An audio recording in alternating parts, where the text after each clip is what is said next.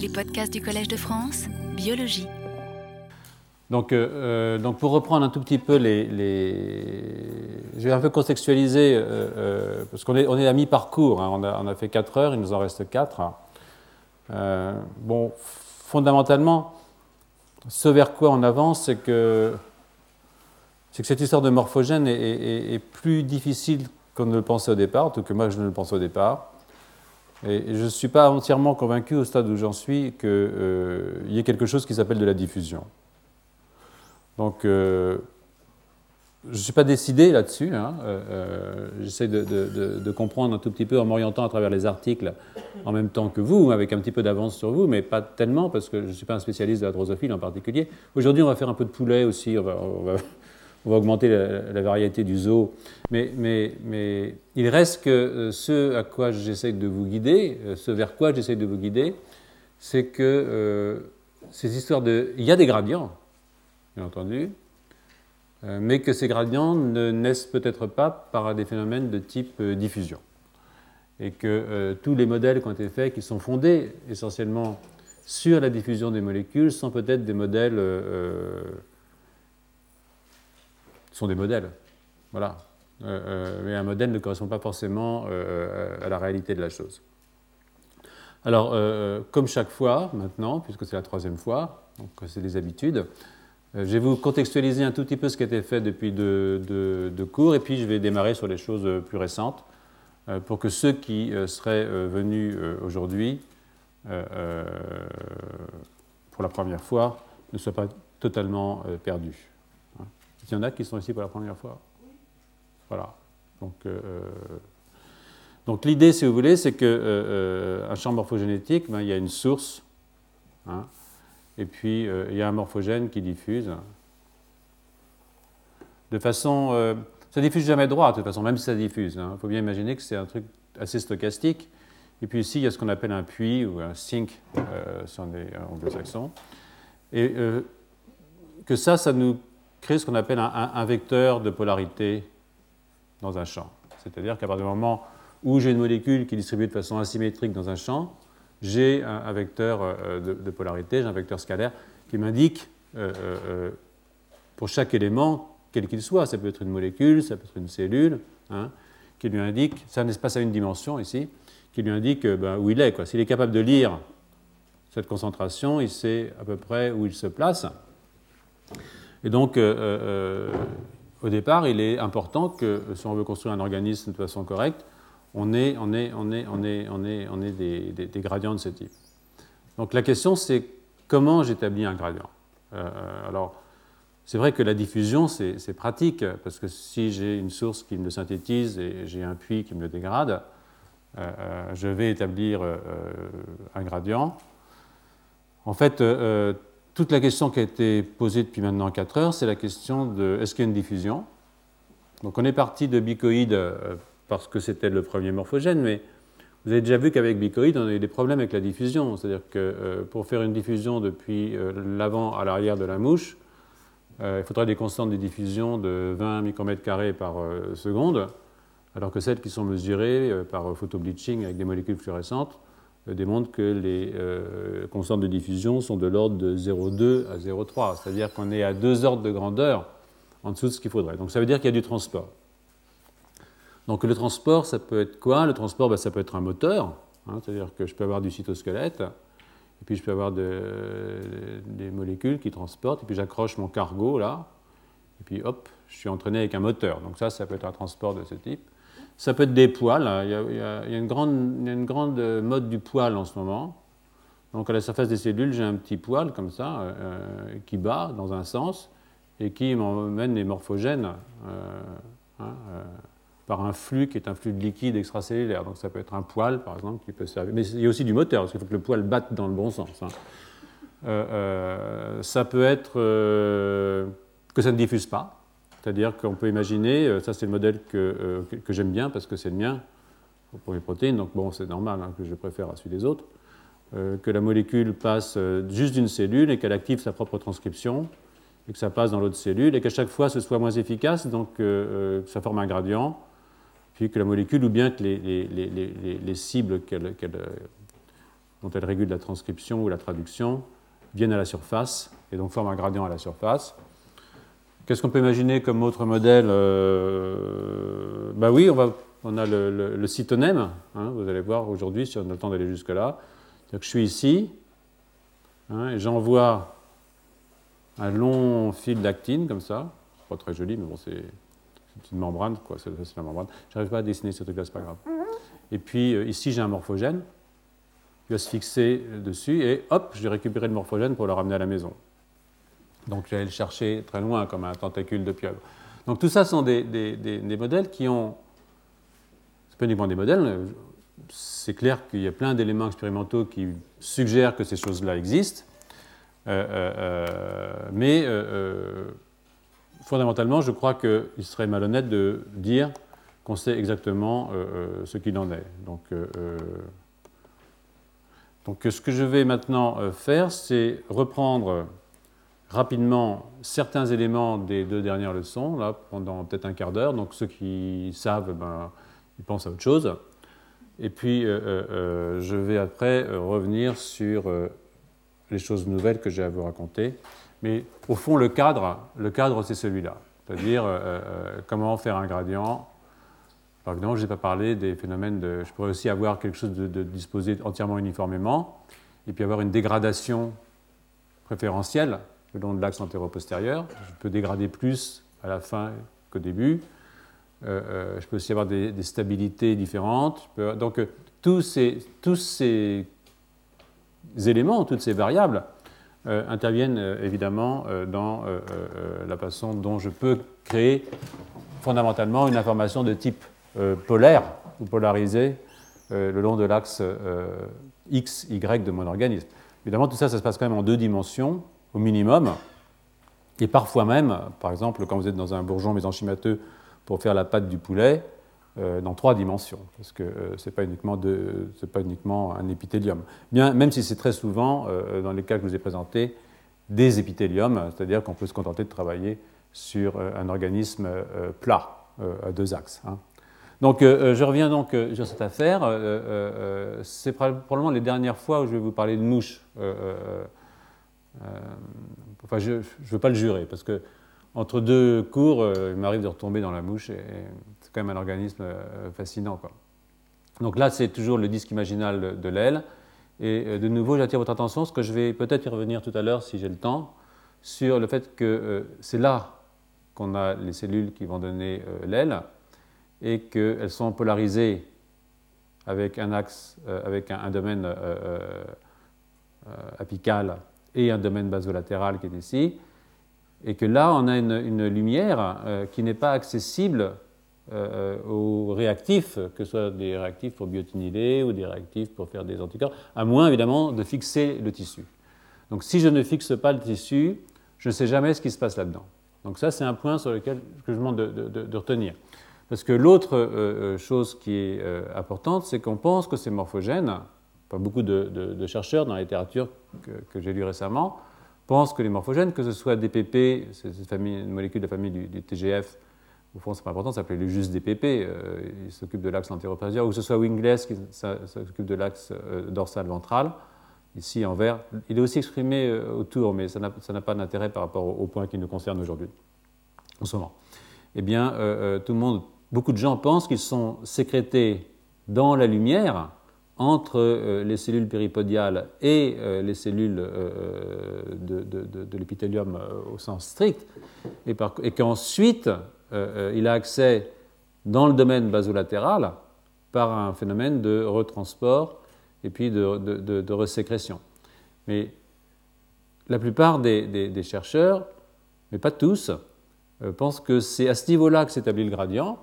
Mais supposer qu'ils s'établissent à ce niveau-là, ce serait complètement différent, surtout s'il n'y a pas de gradient. Par exemple, supposer que les cytonèmes, c'est ce que pense Kornberg, cytonèmes sont entièrement créés dans le domaine apical, alors les cytonèmes iraient rechercher les molécules dans cet espace extrêmement fin, en fait, intercellulaire entre les cellules péripodiales et les cellules euh, du disque, et en fait, tout ce qui se passerait là serait totalement euh, irrelevant, d'une certaine façon.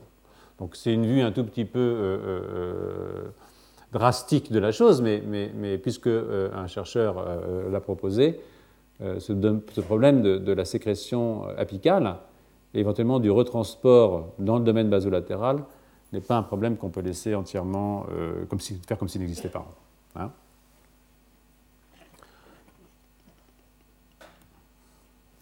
Donc là, je vous le rappelle, c'est toujours pour ceux qui n'étaient pas là. Donc effectivement, on, pense, on pense, on, ça veut dire euh, d'une certaine façon la communauté, euh, il y a souvent des gens qui ne pensent pas ça, que la sécrétion se fait dans le domaine apical, où il ne se passe pas grand-chose, qu'il faut, il faut que, les morphogènes soient récupérés pour être adressés dans le domaine basolatéral, où ils vont euh, ensuite diffuser, et diffuser ben, de différentes façons. Ils vont soit diffuser dans l'espace, comme ça en se baladant entre les cellules, ce qui demande quelque chose de l'ordre du brownien, parce que sinon il n'arriverait jamais, rappelez-vous le premier cours, il n'arriverait jamais à avancer à la vitesse à laquelle il faut avancer. Euh, il serait toujours bloqué par euh, un obstacle. Ou bien euh, par des phénomènes plus actifs du genre je suis capturé par exemple par la cellule et je suis recraché par la suivante et recapturé recraché. C'est le modèle sur lequel je vais revenir dans un instant des exosomes ou des argosomes. c'est de la transcytose, quel que soit le mécanisme de transcytose, euh, qui puisse être invoqué. Et, évidemment, dans ce transport, euh, vous pouvez avoir des éléments de transport actifs, hein, avec des moteurs, bien sûr. Et euh, au cours du transport, il peut se passer des choses épouvantables, du genre être envoyé vers les lysosomes où je suis dégradé, ce qui me permet évidemment d'établir éventuellement des gradients selon que la dégradation est plus ou moins forte.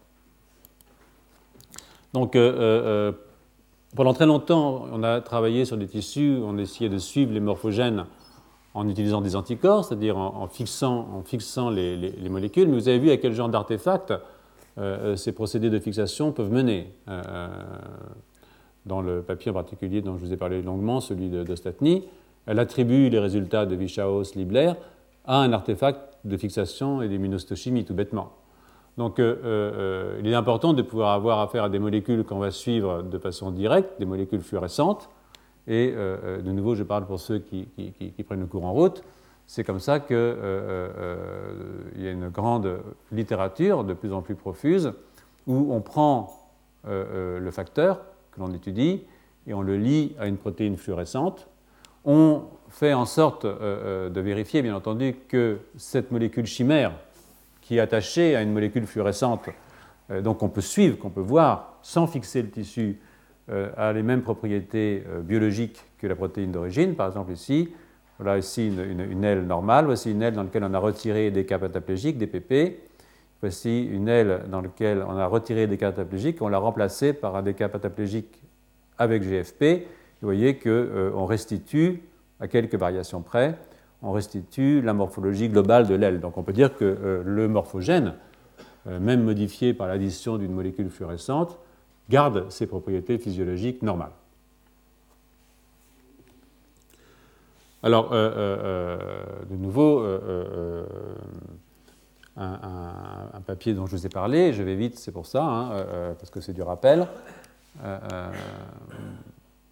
dans ce cas ici, vous voyez que euh, c'est un papier de Steve Cohen, qui lui pense que les morphogènes sont entièrement extracellulaires, c'est-à-dire que le transport est un transport qui n'implique pas un passage à travers la cellule, qui ne nécessite pas de l'endocytose. Hein. Et euh, vous voyez ici euh, DPP qui est exprimé donc à la frontière de euh, l'axe antéro-postérieur de, de, l'aile. Hein. Et euh, ce que vous pouvez voir, c'est euh, dans une aile non fixée, eh bien, le gradient. Mais ce sur quoi j'avais attiré votre attention l'autre jour, c'est que fondamentalement, ces gradients sont extrêmement chalots, comme on dit. C'est-à-dire que ce n'est pas un gradient, rappelez-vous le, drapeau français de, de Volpert on part de, relativement bas, à part là, là, ça ne fait pas partie du gradient, parce que là, c'est les cellules qui le synthétisent. Hein. Et ça, c'est ce qui est libéré euh, et qui donc diffuse depuis ici jusque-là, et vous voyez que ce sont des gradients qui sont extrêmement fins, c'est-à-dire que pas, la différence de concentration entre la cellule N et la cellule N plus 1 est extrêmement faible. Si c'est comme ça, ça veut dire que les deux cellules, si elles ont des devenirs différents, sont capables de lire des différences de concentration extraordinairement fines. Il y a un système de lecture très fin si c'est vraiment comme ça. Et là, c'est ce qui se passe évidemment quand on fixe. Quand on fixe, on voit que c'est rapport signature-bruit beaucoup plus mauvais. Hein. Et là, c'est ce qui se passe à l'intérieur de la cellule avec, c'est pas parce que le morphogène extracellulaire est suffisant qu'il n'est pas non plus capturé et dégradé, euh, et vous voyez ici ce qui se passe à l'intérieur de la cellule, le long de l'axe antéro-postérieur, euh, euh, oui, antéro-postérieur, avec, ça c'est en fausse couleur, c'est la même chose, hein, c'est les deux. Et vous voyez que vous avez un gradient, mais que ce gradient n'est jamais quelque chose d'extrêmement violent. on, est loin, on est loin de ce qu'on imagine normalement en termes de gradient. là, c'était une expérience qui a été faite par aussi l'équipe de, de, Cohen, à, Cohen à, à Heidelberg, où il essaie de voir ce qui était extracellulaire. Et pour faire ça, c'est relativement simple, c'est-à-dire que vous prenez vos disques imaginaux, et puis vous les trempez dans une protéine, dans quelque chose qui dégrade les protéines, une protéase, et euh, euh, euh, vous regardez si ça disparaît sans avoir fixé les tissus. Donc vous pouvez voir ici que votre protéine DPP-GFP, fluorescente, quand vous traitez avec une protéine NAS, un truc qui dégrade les protéines, vous la perdez, mais alors que vous ne perdez pas les protéines intracellulaires. Ça veut dire que votre molécule est totalement extérieure. Mais là, rappelez-vous, on ne voit que ce qui est dans le domaine basolatéral, parce que comme je n'ai pas fixé mes cellules pour faire de trous, je ne vois pas ce qui est dans le petit territoire qui est entre mes, cellules péripodiales et euh, euh, mon épithélium. Donc ça, c'est vrai pour toutes les molécules qui ne sont pas dans le domaine apical, c'est vrai pour toutes les molécules qui sont dans le domaine basolatéral. Il reste que, ça veut dire quand même que euh, si on oublie ce domaine apical, la plupart de euh, mon morphogène est extracellulaire, dans les expériences de, Cohen. Hein. Euh, tout le monde n'est pas d'accord sur. C'est ça qui est amusant avec cette histoire, c'est que au fond, il n'y a pas deux laboratoires qui sont d'accord, donc euh, ça laisse le temps de, réfléchir. Et là, évidemment, en fonction du gradient, voilà le, du gradient de, morphogène, de DPP, avec une pente, vous voyez, qui est de 1,28, hein, en tout cas dans le domaine antérieur, qui est le domaine qui nous intéresse le plus ici eh bien, euh, vous avez des réponses. Hein. La réponse est en rouge, c'est la réponse d'une activation de MAD, en fait. Et, euh, euh, non, en, mauve, c'est la réponse de MAD. Et vous voyez que ce n'est pas l'endroit où j'ai le plus de molécules que j'ai la meilleure réponse, parce qu'à cet endroit-là, c'est là où j'ai le moins de récepteurs, en rouge, qui s'appellent, comme vous savez maintenant, tous, j'imagine, thick veins, veines épaisses. Donc, euh, euh, euh, par contre, comme je vous l'ai dit l'autre jour, le groupe de González Gaëtan, lui, pense que le transport se fait par endocytose. Hein. C'est-à-dire que. pourquoi? Parce qu'il a aussi utilisé une molécule de fusion entre DPP et une protéine fluorescente, on appelle donc la GFP de nouveau, et ils ont euh, vu que s'ils bloquaient euh, euh, l'endocytose, en particulier avec des mutants qu'on appelle un mutant She-Bayer, dans lequel cette protéine est inactivée, qui est une protéine qui permet la formation des, des, des, des vésicules aclatrines, c'est-à-dire des vésicules d'endocytose, alors on ne voit plus d'avancée de, mon, morphogène. bon, c'est un bon argument. C'est-à-dire si je dis quand j'ai plus d'endocytose, j'ai plus d'avancée de mon morphogène, peut-être que l'endocytose est nécessaire à l'avancée du morphogène. Mais je pouvais dire aussi, si je n'ai plus d'endocytose, tous mes récepteurs qui sont à la surface ils ne sont plus capturés, donc j'augmente le nombre de récepteurs à la surface, qui sont autant de, gants de baseball qui attrapent le morphogène et qui empêchent le morphogène de diffuser. Donc au fond, cette expérience, ça serait aussi compatible avec un phénomène d'endocytose pour le transport qu'avec un transport diffusible à la surface au site, évidemment, où sont exprimés euh, euh, euh, les récepteurs, basolatérales en l'occurrence. Donc, voilà les, expériences, je vous les rappelle, les expériences du groupe de, de González Gaetan, qui est à Dresden, lui, en Allemagne. Donc, de nouveau, le niveau où est exprimé. J'avais un sac tout à l'heure, je ne sais plus où je l'ai mis, oui, là le niveau, vous voyez, où est exprimé euh, euh DPP. Et puis sur les bords, comme vous pouvez voir, euh, vous avez des petits points, hein, des petits points qui correspondent à une zone de diffusion du morphogène.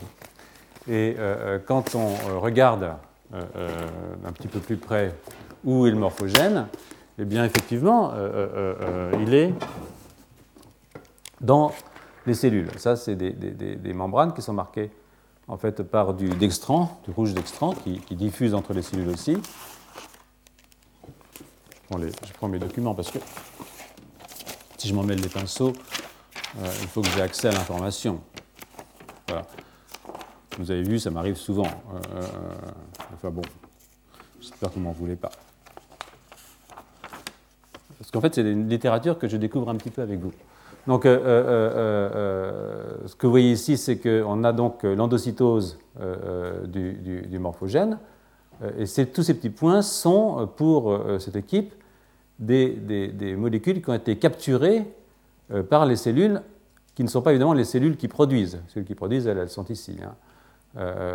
là, c'est un mutant dans lequel on a empêché euh, oui, c'est le DPP, c'est DPP LAC-Z. En fait, on voit juste la zone de, synthèse. C'est un gène bêta-gal qui est dans le locus DPP, ce qui fait que le gène bêta-gal ne diffuse pas. On voit juste les, cellules qui synthétisent. Donc les cellules qui synthétisent, elles sont là. Mais tout ce qui est en dehors des cellules qui synthétisent, c'est du transport. Hein. Et c'est du transport ici euh, qui euh, implique, selon cette équipe, de l'endocytose, et c'est d'ailleurs assez probable, hein, parce que euh, les expériences sont faites de façon euh, extrêmement propre.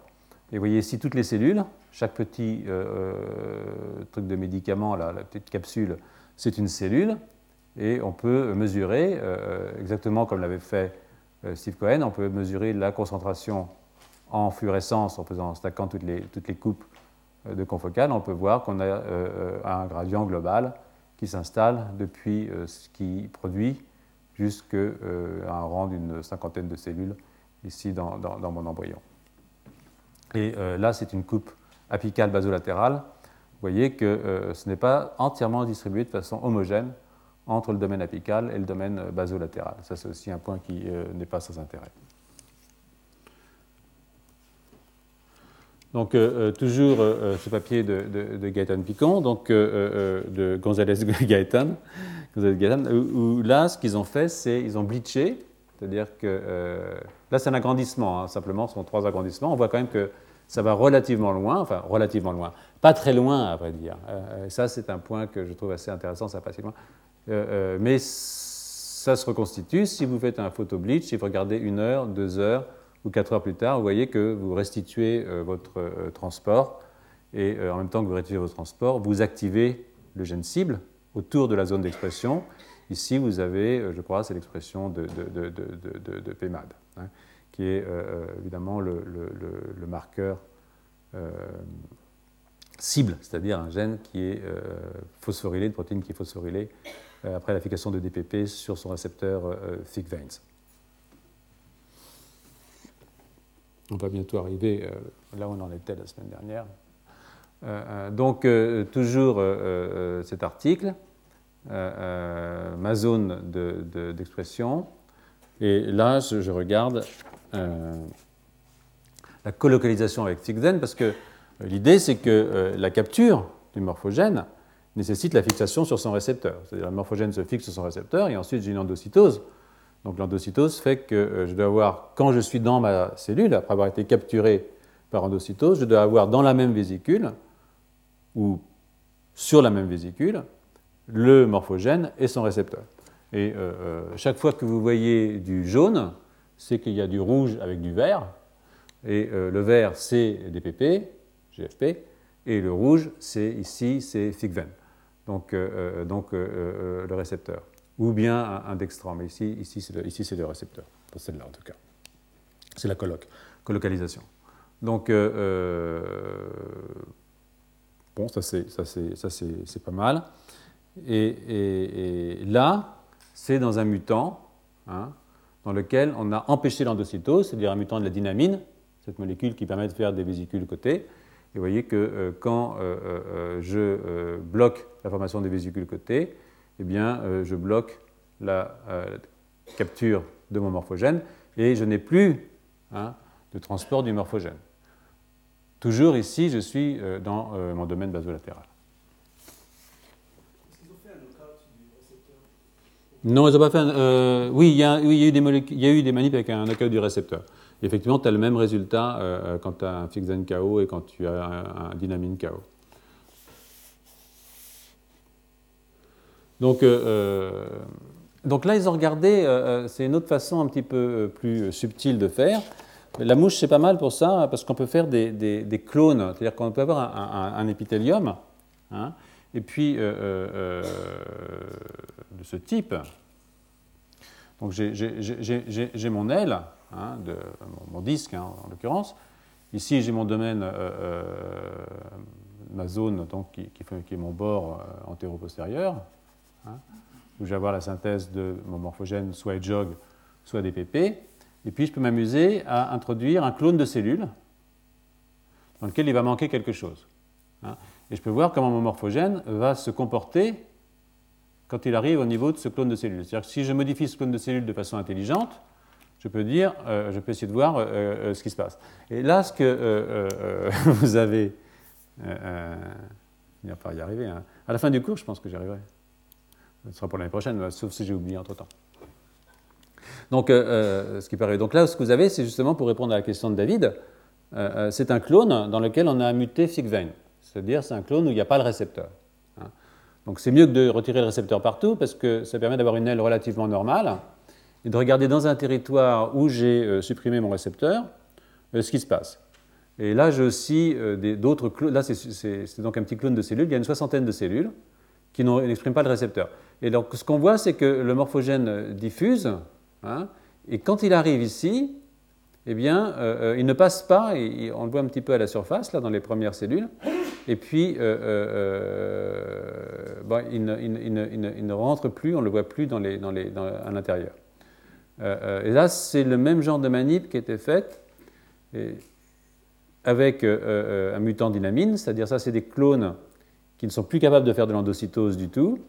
Et alors, ce qu'ils essayent de nous dire ici, c'est que non seulement voilà ma molécule qui diffuse, j'arrive dans la zone où je ne fais plus d'endocytose, que je n'ai plus les molécules qui me permettent de, faire, de capturer, de faire des, vésicules d'endocytose. Hein. Donc, euh, mais j'ai quand même un tout petit peu, je ne sais pas si vous voyez, j'ai quand même un tout petit peu de, marquage. Hein. donc, euh, j'arrive quand même un tout petit peu à, diffuser. Mais de l'autre côté, surtout, de l'autre côté, j'ai ce qu'ils appellent une, une zone d'ombre. C'est-à-dire que c'est encore plus noir derrière qu'à ce niveau-là. Et euh, ce qui veut dire par là, c'est que au fond, je ne suis pas capable de traverser ce domaine parce que derrière, là, vraiment, c'est très très noir. Donc, au fur et à mesure, je perds la capacité euh, de traverser. Donc, je, fais une ombre négative de mon morphogène derrière. Donc, en fait, si je fais un territoire comme une espèce d'écran à travers lequel je ne peux pas passer parce que je bloque l'endocytose, je ne peux pas aller de l'autre côté, ce qui va dans leur euh, théorie du fait qu'il faut de l'endocytose pour atteindre des domaines éloignés euh, euh, de, mon aile. Donc, et pour asseoir et assommer le, truc, c'est-à-dire vraiment, ils ont utilisé deux autres types de, mutants, qui sont des mutants de type RAB. Alors, RAB, c'est des petites molécules qui lient le GTP, des molécules RAB qui sont impliqués dans différentes étapes de euh, voyage des organelles, des vésicules. Donc RAP5, c'est quelque chose qui permet de faire des endosomes précoces. C'est-à-dire que, euh, euh, et RAP7, c'est quelque chose qui m'emmène vers les lysosomes, qui me dégrade. Donc si je fais une perte de fonction RAP5, je vais plus d'endosomes. Si je fais un gain de fonction RAP5, je vais plus d'endosomes. Et si je fais un gain de fonction RAP7, je dégrade mes molécules. Hein. donc en gros, quoi. Pas en gros d'ailleurs, c'est vrai là, donc, vous avez un, animal normal, vous voyez euh, euh, le gradient de DPP par en fait son, sa cible, hein, sale. Donc vous voyez que ça c'est cette taille-là du côté, euh, je crois que je ne sais plus de quel côté c'est, c'est antérieur, postérieur, c'est pas, pas très grave. non, c'est du, ça c'est le côté postérieur, ça c'est le côté postérieur parce que vous avez MGRL qui se ça c'est le côté antérieur. Donc vous voyez que la zone d'extension de l'activité de mon morphogène maintenant, parce que je suis la cible du morphogène, c'est celle-là. Mais euh, euh, si je fais euh, une perte de fonction de RAP5, là ici j'ai une perte de fonction de RAP5, eh bien je, dans ce domaine, eh bien je réduis la diffusion de mon morphogène, c'est-à-dire que si je bloque ce qui permet de faire des endosomes précoces, l'endocytose, je perds ça.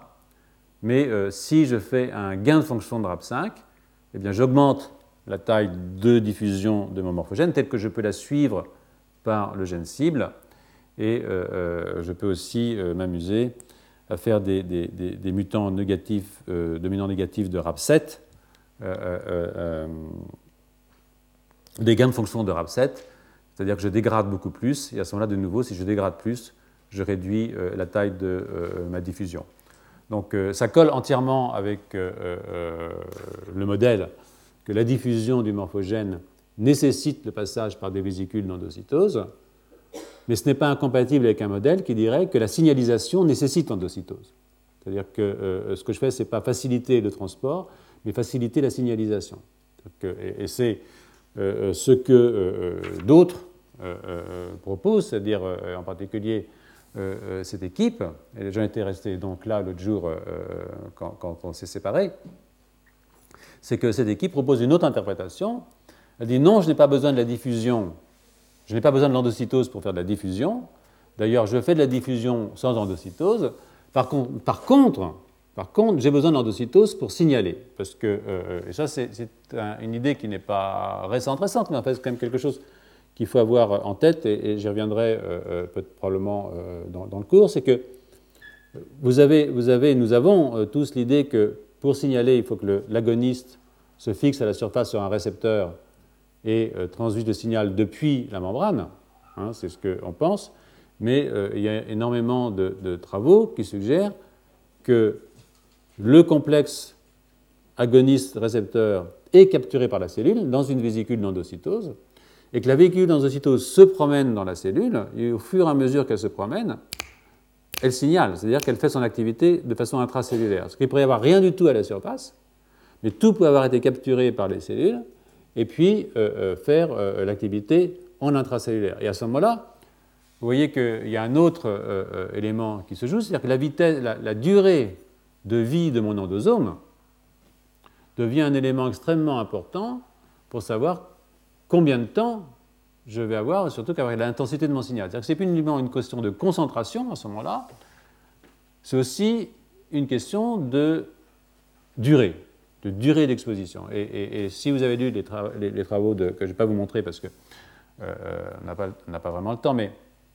ça peut vous aider à, lire ce genre de travail, le travail de, John Gurdon euh, euh, sur l'activité des BMP dans le développement euh, de l'embryon de crapaud, du xénope, vous verrez que ce modèle est essentiellement un modèle qui est sur la durée d'exposition. C'est-à-dire que finalement, finalement, on pourrait ne pas avoir de gradient du tout, il y avoir une molécule totalement plate, hein, mais si en fonction de la position, elle est dégradée ou elle reste plus longtemps dans l'endosome, et que l'endosome signale, par exemple, eh bien à ce moment-là, vous allez avoir euh, un gradient non pas de morphogène, mais un gradient de l'activité du morphogène, ce qui n'est pas forcément la même chose. C'est-à-dire que l'activité peut être graduée, gradée, euh, euh, alors que la concentration du morphogène, elle, peut être constante. Si j'ai un mécanisme qui me permet de bloquer la dégradation ou de maintenir mon endosome signalisant plus longtemps, c'est-à-dire pas l'envoyer par exemple vers les lysosomes. Si je bloque RAP7, j'ai un système qui fait que je bloque RAP7, je ne fais pas le passage endosome-lysosome, et donc je ne dégrade plus. Et si mon endosome a des capacités de signalisation, alors je vais euh, activer la signalisation euh, euh, plus longtemps. Qu'est-ce qui est connu sur la signalisation de la vésicule vers le noyau Est-ce qu'on sait que ce moment-là, il va... Ben, il y a des molécules, rien n'est connu vraiment, mais beaucoup de choses sont connues quand même. par exemple, pour le cas de, prenons, prenons Edjog, par exemple, qui est internalisé. Il y a, euh, euh, euh, je crois que c'est JOG, je ne sais pas si c'est JOG, la molécule SARA, non, c'est avec l'UGF, je crois. il y a un de ces morphogènes où il y a une molécule qui s'appelle SARA, qui permet de fixer un, SMAD à la surface de, SMAD à la surface de, donc c'est un DPP à la, surface de l'endosome. Et il y a un mécanisme qui fait que ça peut se décrocher ou pas, hein, qui, est, d'ailleurs dépendant des inositol phosphates, et qui va permettre d'envoyer le facteur de transcription avec son cofacteur dans le noyau ou pas. Donc euh, euh, euh, ça c'est aussi une question importante, c'est-à-dire que quand je, si j'ai un phénomène nucléaire, je peux avoir des tas de molécules qui sont accrochées à la membrane, soit au niveau de l'endosome, soit au niveau de la surface, et qui doivent aller au noyau pour que ça marche. Bah, c'est le cas de Notch delta par exemple, hein, dans le fameux système Notch delta, je sais pas d'entre vous qui vont au cours de, de Spiro Sartavanis, mais, la fixation de delta sur notch entraîne un clivage du domaine intracellulaire de notch qui, lui, va dans le noyau et est un cofacteur de l'activation transcriptionnelle euh, euh, des gènes, euh, je ne sais plus lesquels, un servo split, je ne sais plus lesquels. Donc, oui, il y, a aussi cet élément de régulation, mais ça fait partie du, je dirais, du, package régulation, c'est-à-dire que derrière la présence en gradient ou pas d'un morphogène, il y a énormément de choses qui se passent. La réponse n'est pas une réponse simplement qui suit linéairement, c'est ça veux dire, qui suit linéairement la concentration de morphogènes. Ce n'est pas, pas, comme ça que ça se passe. Euh, euh, euh, donc, ce, que dit cet article, qui est un article extraordinairement intéressant d'ailleurs, j'ai lu avec beaucoup de plaisir, c'est que oui, il faut de l'endocytose, mais ça n'a rien à voir avec le transport. C'est-à-dire que je peux avoir du transport sans endocytose. Par contre, j'ai besoin d'endocytose pour faire de la signalisation.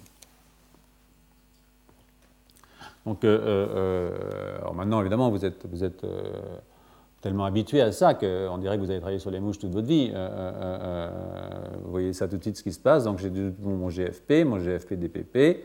Là, c'est l'extracellulaire. Hein.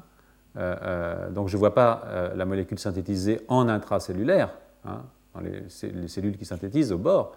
Donc là, j'ai juste l'extracellulaire. Vous voyez que de nouveau, mon gradient est, extrêmement peu gradient, hein, pour être honnête.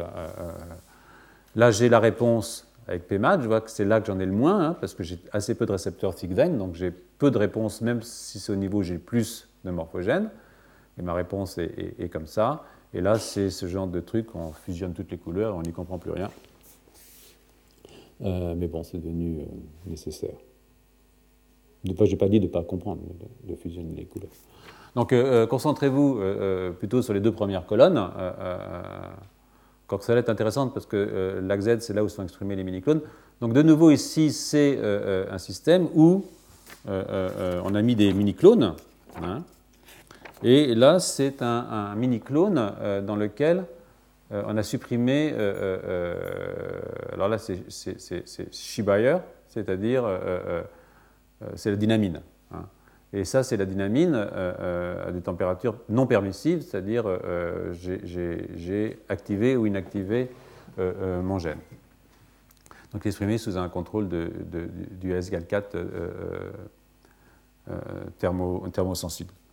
Donc ce que vous voyez dans cette manip-là, hein, si je regarde le, le GPP, DPP extracellulaire, c'est que quand j'ai un clone dans lequel je n'ai pas d'internalisation, hein, comme celui-là, parce que j'ai bloqué l'internalisation par la mutation, eh bien, euh, j'ai l'impression, hein, j'ai l'impression qui est assez forte d'ailleurs, que j'ai une augmentation hein, de la présence de mon, ma molécule extracellulaire. Vous voyez, c'est plus bleu, je dirais, dans ce petit euh, machin-là, qui correspond à mon clone, là où j'ai pas de rouge, euh, que autour.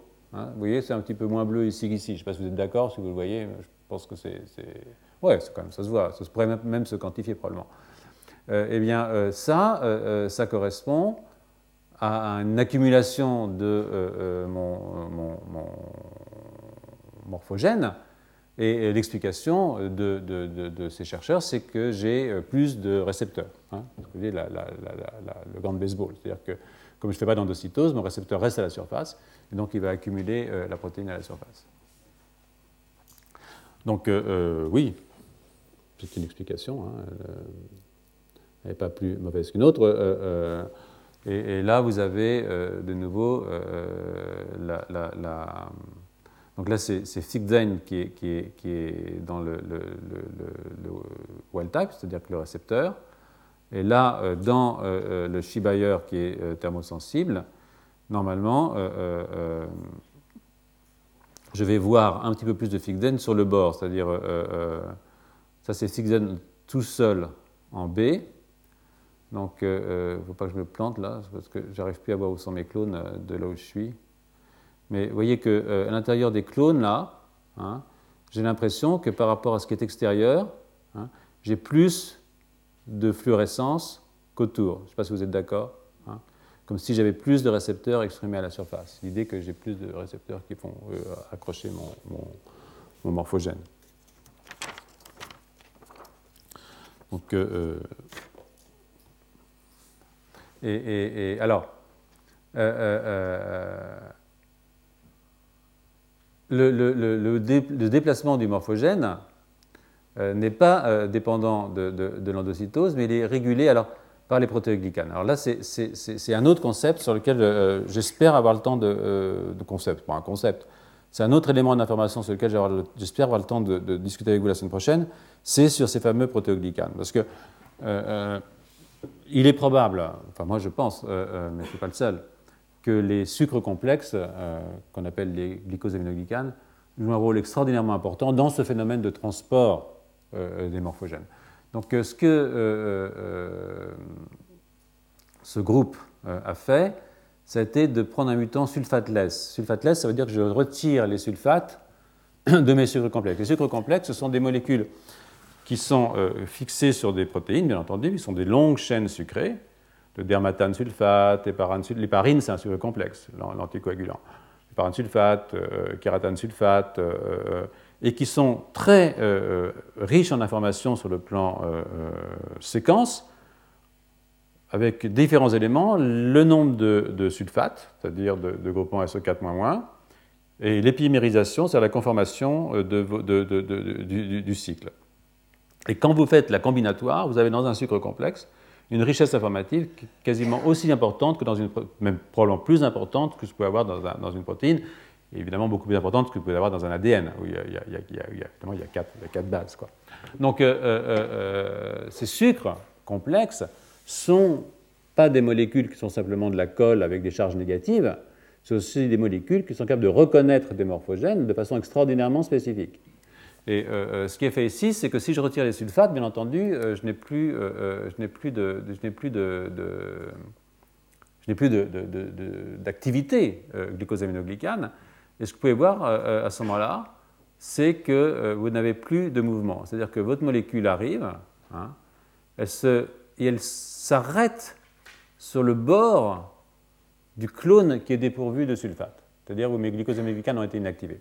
Et ça, ça, suggère, euh, euh, euh, dans la tête des gens qui ont fait cet article, bien entendu, ça suggère que le sucre est très important pour le transport.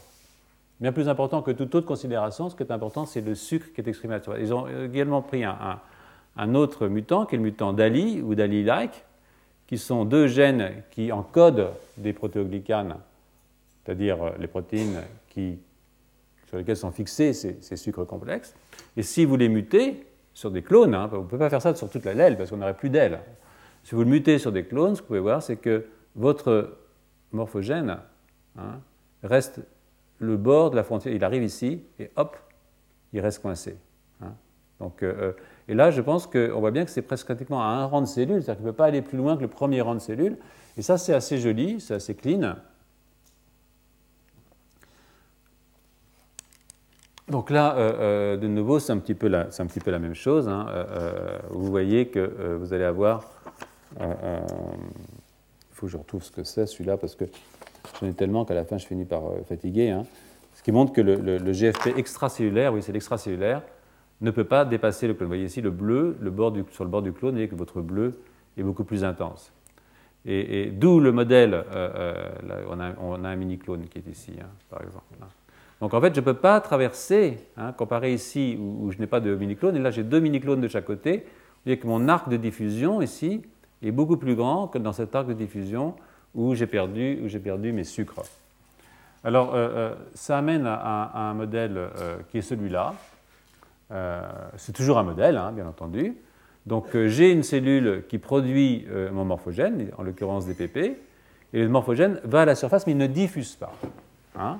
Il va à la surface et il est bloqué par les sucres. Dès qu'il sort, il est attrapé par sa colle, c'est pas n'importe quoi, c'est spécifique, mais ça, colle et ça accroche.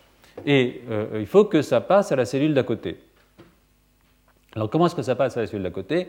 On n'en sait trop rien. On peut imaginer qu'il y a des sulfatases, par exemple, qui vont hydrolyser les sulfates, ou, ça existe, hein, des sulfatases, des enzymes extracellulaires qui vont les décrocher mais ça a passé la cellule d'à côté, et c'est le complexe qui est formé du récepteur, si c'est des PP, disons Fixines, et le glycosaminoglycane, parce que la plupart de ces morphogènes sont présentés à leur récepteur par des sucres complexes, eh bien, euh, c'est euh, ce complexe qui va être internalisé, et qui va être important pour faire de la signalisation. Hein.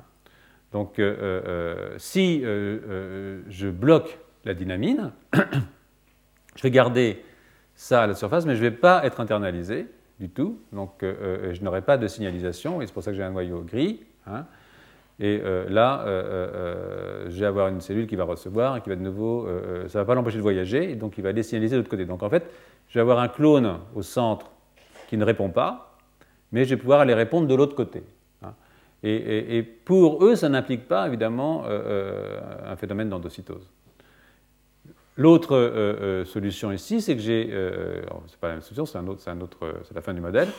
Ma molécule est synthétisée, elle passe dans euh, cette euh, cellule d'à côté, c'est la même chose qu'ici, elle va aller signaliser, ensuite elle passe ici, elle entre, mais euh, si je n'ai pas de sucre à la surface, elle va signaliser dans la première rang de cellules, ce que vous avez vu tout à l'heure, dans le premier rang de cellules, je vais avoir une réponse, hein, mais je ne vais pas aller plus loin que mon premier rang de cellules, parce que comme je n'ai pas de sucre ici, je ne peux pas passer le relais aux cellules suivantes. Donc ça, c'est un modèle que moi, j'aime bien parce que bon, j'aime bien les sucres, euh, euh, euh, mais, mais, bon, ça reste, ça, reste, ça reste malgré tout, comme toujours, un, modèle. Donc là, je vous renvoie à ce papier sur. je vais revenir maintenant doucement à ces questions d'endocytose et de transport parce que ça, reste, ça, reste, ça reste quand même un. Je ne sais pas qui a raison, peut-être que tout le monde a raison. Euh, euh, que tout le monde a tort, dans des proportions euh, variées. mais ça vous met un petit peu en tête quelles sont les, questions qu'on se pose quand on travaille sur ce genre de, problème. Donc là, c'est, j'ai déjà montré cette diapositive en un des cours, je ne sais plus lequel, où vous avez ce transport, hein, et puis là, vous avez votre gradient. toujours là, on a le drapeau français avec des, seuils hein, qui vont donner des, des, réponses différentes de mes cellules. Ça va être bleu, rose, blanc, et pas bleu, blanc, rouge, mais, c'est la même chose, à partir de la source et de vos cellules cibles, en fonction de la diffusion. Et donc, euh, euh, soit une diffusion extracellulaire, avec tout ce que ça comporte de complications, est-ce que c'est un transport actif, est-ce que ça diffuse, quel est le rôle des sucres, quel est le rôle du récepteur, etc. Vous allez avoir ici la transcytose planaire, c'est-à-dire que je rentre dans une cellule, je sors, je rentre dans la suivante, je sors, je rentre dans la suivante, je sors, et puis les différents éléments de régulation, soit par dégradation, soit par des récepteurs qui vont aller bloquer mon truc à la surface euh, euh, pour l'empêcher d'aller se promener. Donc simplement pour vous remettre en tête ce qu'on vient de dire, les, bases, si vous voulez, euh, sur le plan des principes de la chose. Donc ça amène à, une autre partie du cours, là, qui est euh, euh, au fond sur euh, comment, si, je m'intéresse à la transcytose, parce que je n'élimine pas le fait que ça puisse passer par l'intérieur d'une cellule, bien entendu, je n'ai pas de parti pris dans cette affaire. Donc comment est-ce qu'on a mis en évidence l'existence de, vésicules qui pouvaient passer d'une cellule à l'autre? Donc là, ce que vous voyez ici, c'est Hedgehog. Hein. C'est un morphogène dont je vous ai déjà parlé d'ailleurs, et sur lequel je vais revenir dans les, étapes euh, aujourd'hui probablement, ou si je n'ai pas le temps aujourd'hui, euh, la semaine prochaine. Et vous voyez que Hedgehog est ancré à la membrane par deux modifications. Euh, un cholestérol, c'est-à-dire qu'il y a une fixation du cholestérol sur la partie C-terminale de Hedgehog maturé, j'y reviendrai, donc vous avez du cholestérol. C'est la seule molécule qu'on connaisse qui soit liée de façon covalente à du cholestérol. C'est un cas unique. Et puis, euh, euh, il y a un, un, palmitoète qui est dans le premier acide aminé, en côté enter. Donc, c'est une molécule qui a deux, bouts de gras très forts. Hein, euh, et, de ce fait, cette molécule est fortement attachée à la, membrane, puisque la membrane est elle-même hydrophobe et que ces deux signaux gras permettent l'insertion dans la membrane. Donc, vous avez une partie hydrophile qui est en fait le morphogène, et puis vous avez ces deux queues lipidiques Hein, en quelque sorte, qui va mettre l'ancrage de la membrane. Donc, euh, pour être décroché, euh, il faut une molécule qui s'appelle dispatch, qui est une molécule qui permet le décrochage du morphogène. Hein. Tout ça, c'est autant d'éléments, évidemment, de régulation de la promenade euh, des morphogènes. Eh bien, quand vous avez ici, donc, on ne sait pas très bien, en fait, comment ça se passe. Ce qu'ils ont fait dans cette manip-là, c'est qu'ils ont transformé Hedgehog ils ont retiré le cholestérol qui est là et ils lui ont mis un, un GPI, c'est-à-dire une molécule qui permet l'ancrage dans la membrane. Ou bien ils ont fait encore pire, c'est-à-dire qu'ils ont mis un, domaine transmembranaire. C'est-à-dire que maintenant, mon hedgehog, il est ancré à la membrane de façon terrible, parce qu'en fait, il a une queue cytoplasmique, comme s'il était un vulgaire récepteur d'une certaine façon. Et euh, malgré ça, on le voit dans la cellule d'à côté. Donc ça veut dire quoi? Ça veut dire que la cellule d'à côté était capable de manger un morceau de membrane. C'est-à-dire que ce qui est passé la cellule d'à côté, ce n'est pas uniquement mon, morphogène, c'est mon morphogène et le morceau de membrane auquel le morphogène a été accroché. Alors, euh, euh, euh, c'est un modèle dans ce genre-là. ici, ils ont fait un truc pour voir si c'était vraiment tout. Ce qui a été fait, c'était de, mettre un truc idiot, c'est de la GFP. Enfin, la GFP est une protéine fluorescente. Donc, vous connaissez la GFP, on en parle depuis maintenant 5 heures. Et ils ont accroché la GFP avec GPI, c'est-à-dire un, un qui est un, lipide qui s'ancrage dans la membrane. Et de l'autre côté, ils ont pris une autre molécule, qui est CFP, qui est, fluorescente, qu'ils ont liée à une molécule qui est ancrée dans la membrane par un, géranyle-géranyle, c'est-à-dire qui est aussi une queue lipidique. Et, ce qui est RHO, qui, qui, est aussi modifié, qui est lui aussi ancré dans la membrane. Donc vous avez une membrane qui est marquée à l'intérieur et qui est marquée à l'extérieur. Et ce qu'on remarque, c'est que ce morceau de membrane est endocytosé. Hein, voilà, c'est-à-dire qu'il y a de l'endocytose, il y a de la dynamine, donc il y a de l'endocytose. Et vous avez après euh, euh, la fusion avec des, des, endosomes. C'est-à-dire qu'en fait, ça va faire ce qu'on appelle des corps multivésiculés. Et quand ces corps multivésiculés reviennent fusionner avec la membrane, ils sont libérés entre les deux cellules, et c'est ce morceau de membrane, de vésicule interne, qui est capturé par la cellule et qui vient maintenant aller se promener, et c'est ce qu'on appelle un exosome. Hein. Donc il vient maintenant euh, se promener ici. L'autre solution pour faire ça, c'est carrément de faire un budding à la surface, comme ça, hein, et d'être capturé directement. C'est-à-dire que, en fait, j'ai là-dedans des vésicules qui ont deux membranes, deux membranes cytoplasmiques. Donc, euh, euh, euh, il semblerait que tout ça existe. Hein. En fait, les exosomes, les exosomes sont des choses qui sont très anciennes. Les exosomes ont été découverts euh, euh, par les immunologistes. Hein, euh, ça, c'est un papier que j'ai pris chez un type qui s'appelle Danzer et collaborateur en l'an 2000. C'est un commentaire de Giselle Science. Et ça, ce sont des cellules immunitaires de type macrophage, hein, des cellules dendritiques en l'occurrence. Et ce que vous voyez ici, c'est que vous avez vos complexes MHC1 ou MHC2, vous avez une endocytose de vos peptides, hein, avec, euh, euh, qui sont fixés. Ici, vous allez fusionner avec les corps multivésiculaires, qui eux-mêmes sont porteurs des complexes MH1 et Et donc, au moment de la fusion, vous allez avoir la présentation du peptide sur vos complexes. Et c'est ça qui va les fusionner. Et alors, vous avez des petites membranes comme ça. C'est comme des, des mini-cellules sans noyau qui sont relarguées dans l'espace et qui vont permettre d'aller atteindre assez loin, par exemple, à des cellules présentatrices euh, des cellules euh, de type euh, lymphocyte B ou de lymphocyte T. C'est-à-dire que mon macrophage va avoir une puissance de tir nettement supérieure à ce qu'elle serait s'il fallait qu'il soit directement au contact de mon lymphocyte. Si mon macrophage est capable d'envoyer ces exocètes chargés de MHC2 peptides à distance, c'est ce qui se passe avec les cellules dendritiques, eh bien, vous allez pouvoir activer vos lymphocytes T et B à une certaine distance.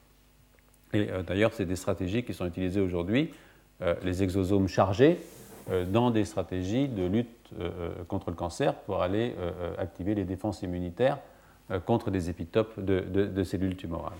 Donc c'est tout un domaine qui s'est développé essentiellement dans le domaine, de l'immunologie. Et, en fait, si vous voulez regarder, vous pouvez regarder le papier de l'équipe de Sébastien Migorena à l'Institut Curie. L'autre façon de faire, comme je vous l'ai dit, c'est euh, euh, euh, carrément d'envoyer. Alors, ça, c'est la, technique exosome, hein, celle que je viens de vous décrire pour les, cellules présentatrices d'antigènes. Ça, ça consiste à envoyer directement sa membrane dans la cellule d'à côté. Et, ça aussi, c'est quelque chose qui existe depuis longtemps et qu'on connaît depuis longtemps dans les, stratégies d'infection bactérienne. là, c'est une, listeria monocytogène dans laquelle, vous voyez, la bactérie est dans la cellule et alors, elle, polymérise de l'actine euh, euh, et elle se promène dans la cellule à toute vitesse. Hein. et puis, euh, quand elle rencontre la membrane, boum, ça, déforme la membrane. Vous voyez, ça fait des. Voilà, là, ici, par exemple, vous avez des petites déformations de membrane qui sont liées à ma bactérie qui se promène comme une espèce de, avec une hélice derrière qui la propelle et, à travers la cellule. donc ça, et là, vous avez une cellule comme ça, d'accord? Et là, vous avez une deuxième cellule qui n'est pas fluorescente parce qu'elle n'a pas été transformée par la GFP. Donc, mais ce que vous voyez, c'est que vous avez des, bouts hein, ici qui émanent de cette cellule pour aller dans la cellule d'à côté. Et, ça, c'est classique. Hein, voilà ici. Ça, c'est une bactérie hein, qui, a, qui, bedé dans la cellule d'à côté. Et hop, ça s'est refermé. Donc maintenant, vous avez un morceau de membrane avec la bactérie à l'intérieur. Et quand cette membrane va se liser, la bactérie aura envahi la cellule qui était saine. C'est comme ça que la bactérie peut passer de cellule à cellule pour aller euh, euh, propager une infection grâce à son, petit moteur euh, moléculaire qui est, qui est une sorte de flagelle riche en actine. Voilà comment ça se passe. donc vous avez la première cellule, vous avez votre bactérie qui arrive ici, qui fonce à toute vitesse, qui déforme la membrane. Hein. Donc la voilà ici, ça se rompt à ce niveau-là. Donc maintenant vous avez un petit bout de membrane de cette cellule donneuse avec la bactérie à l'intérieur. Ça se endocytose, donc vous avez maintenant effectivement une double paroi membranaire. Hein, et puis euh, euh, il y a une lise et la bactérie se retrouve libre à l'intérieur du cytoplasme, capable de faire le cycle suivant et d'aller enquiquiner euh, les cellules d'après. Ce qui se passe ici, c'est que ça se produit aussi dans des cellules qui ne sont pas infectées, c'est-à-dire que ce phénomène de signalisation par capture de membrane est quelque chose qui ne nécessite pas forcément une bactérie qui vient amplifier le phénomène, mais la bactérie a utilisé un mode de signalisation qui est déjà existant dans les cellules habituelles. En général, les parasites ou les, les agents infectieux, ils utilisent ce que les cellules savent faire. Retrouvez tous les podcasts du Collège de France sur www.collège-de-france.fr.